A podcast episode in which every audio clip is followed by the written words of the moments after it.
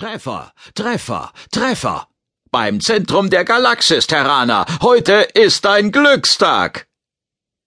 Peri Rodan schaute entgeistert von seinem Datentisch auf. Die Konstruktionsunterlagen, die er betrachtet hatte, wurden dunkler und erloschen. Sein Blick fiel auf den blinkenden Intercom.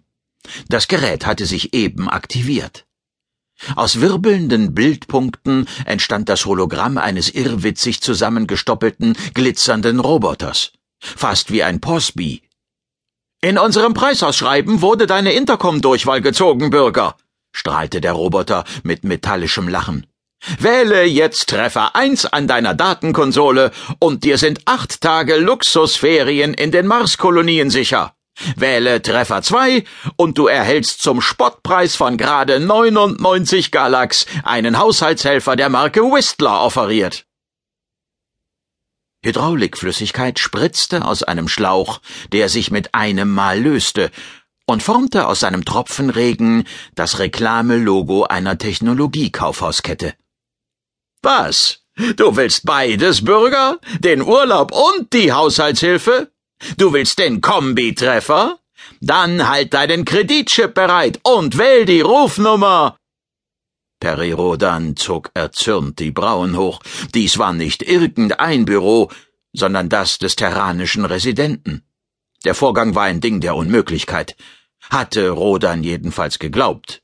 Bis eben. Er berührte nicht die Eins, nicht die Zwei, sondern fror die Verbindung ein. Das Bild des Roboters erstarrte. Sekretariat, sagte er laut. Die Sprechverbindung zum Nebentrakt aktivierte sich. Rodan hier. Einer von diesen Positronik-Spammern ist an meinen Arbeitstisch gelangt. Die Stimme eines Sekretärs keuchte. Bitte was? kam es durch den Intercom.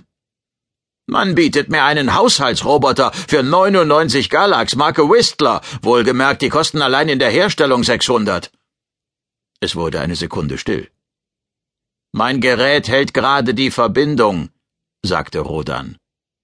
Der Sicherheitsdienst soll sich darum kümmern. Seht einfach zu, dass ihr das Leck dicht macht. Ach ja, und äh, wenn ihr die Spammer abmahnt, übermittelt ihnen Grüße.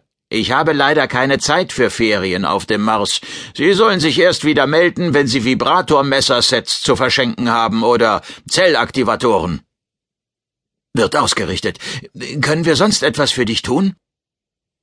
Rodan neigte den Kopf, schon wieder freundlicher. Schickt mir bitte zwei von diesen mehligen Mini-Äpfeln ins Büro, die wir im Kühlhaus lagern. Die europäische Sorte? Genau die. Danke, das wäre alles. Rodan schaltete den Datentisch ab. Den Deckplan der Jules Verne hatte er nun grob im Kopf. Er konnte sich in dem Raumschiff zurechtfinden, ohne es je betreten zu haben. Auch das Hologramm des Roboters erlosch wenige Sekunden später, als der Sicherheitsdienst die Leitung kappte. Peri Rodan deaktivierte seinen Apparat. Er legte stumm die Füße hoch, die Stirn gerunzelt, atmete ruhig durch und genoss das Großstadtpanorama. Vielleicht zum letzten Mal für lange Zeit. Regentropfen peitschten gegen die Fensterfront seines Büros, das in einem Kilometer Höhe über der Stadt schwebte.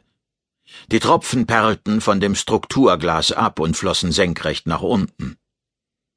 Bis zum Horizont ragten Wohnanlagen aus dem Häusermeer Hunderttausend blinzelnde Lichter.